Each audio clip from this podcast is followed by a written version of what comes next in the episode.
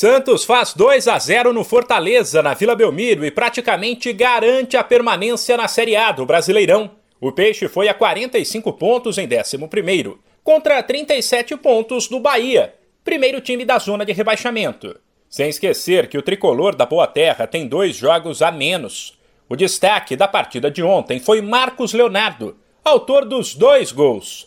Neste momento, o Santos está na zona de classificação para a Sul-Americana e a dois pontos de um possível G9.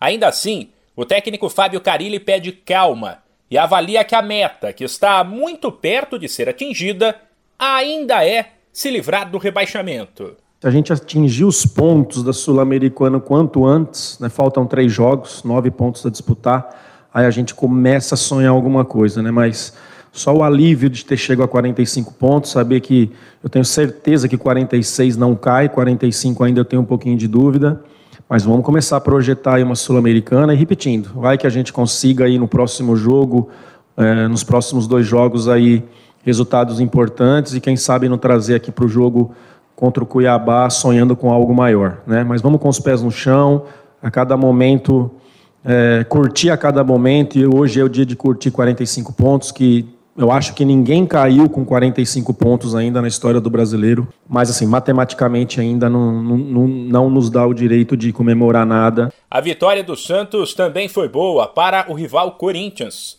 O Timão perdeu para o Ceará por 2 a 1 fora de casa e estacionou nos 53 pontos. Como o Fortaleza ficou nos 52, o Corinthians se manteve no G4.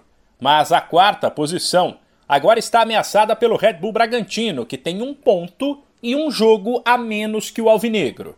Destaque negativo para mais uma falha do goleiro Cássio, um dos maiores nomes da história do clube. Ele não vive uma fase das melhores e errou uma saída de bola, que resultou no primeiro gol do Ceará. Depois Silvinho mexeu no time e colocou Renato Augusto e o William, que fizeram a equipe melhorar, mas não o suficiente. O treinador tentou aliviar a situação de Cássio e disse que quem perde ou ganha é o grupo. Com relação à derrota, a derrota é um grupo. É, se ganha um grupo, se perde um grupo, é, obviamente que não tem peso individual nenhum.